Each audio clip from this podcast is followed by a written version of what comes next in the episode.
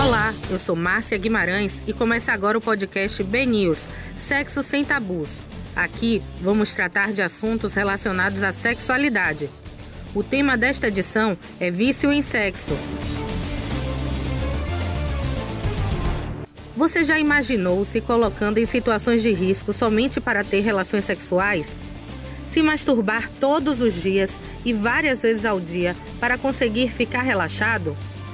Pensar o dia inteiro em sexo? Quem tem este tipo de compulsão precisa acender o sinal de alerta. Isso porque o desejo sexual deixou de ser saudável e natural e passou a ser doença. Um engenheiro baiano de 35 anos, que prefere não se identificar, precisa se masturbar quando não transa. Ele diz que só consegue dormir melhor e ter um dia mais tranquilo quando se estimula ou se relaciona com alguma mulher. Esse comportamento começou durante a adolescência. Eu comecei na adolescência, por não praticar no começo da minha adolescência tanto sexo. Então eu me masturbava todos os dias, algumas vezes nos dias, no dia na verdade, né? E isso vem até hoje. Para dar vazão a seus desejos, o engenheiro já se encontrou com desconhecidas. Tipo, não conhecer a pessoa e até a pessoa sem saber quem ela é realmente de fato e transar e voltar em bairros, em comunidades que a gente considera perigosa por conta do, do né, da violência. Já fui algumas vezes e tipo só por conta do sexo. Já pensei em procurar sim um especialista para fazer alguma terapia ou tentar me conhecer melhor por que acontece isso. E eu ainda vou me consultar um dia.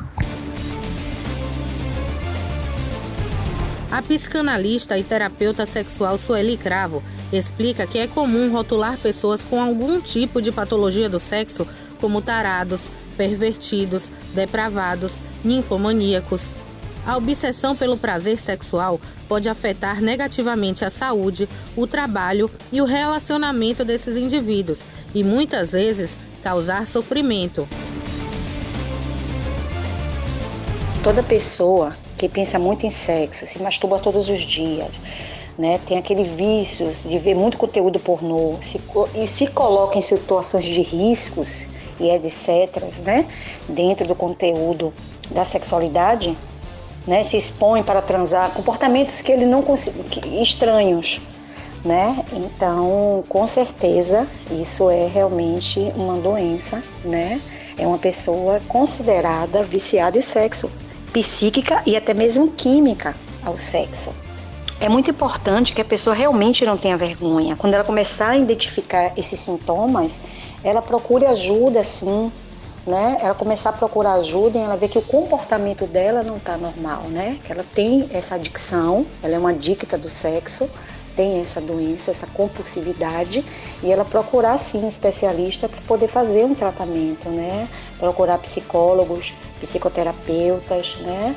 É, psicanalistas também, enfim, né? Procurar sim ajuda especializada no contexto. Ela precisa de ajuda. Quando ela identifica isso nela, a importância dela começar a se autodiagnosticar e dizer assim: eu preciso de ajuda. O vício em sexo possui tratamento.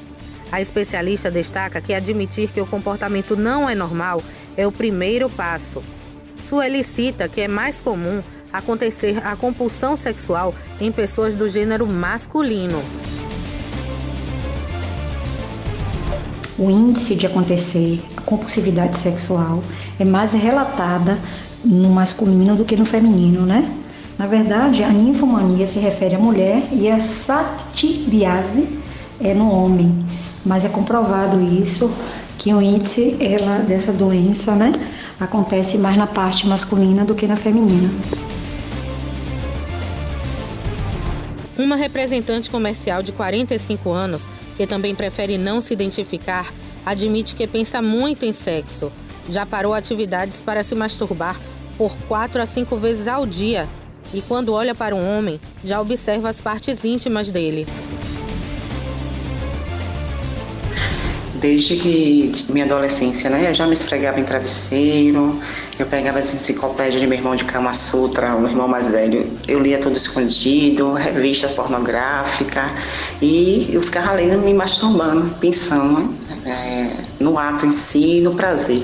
Porque eu penso nisso 24 horas, eu olho para os homens com, com desejo, com vontade, né? Já vem na minha cabeça.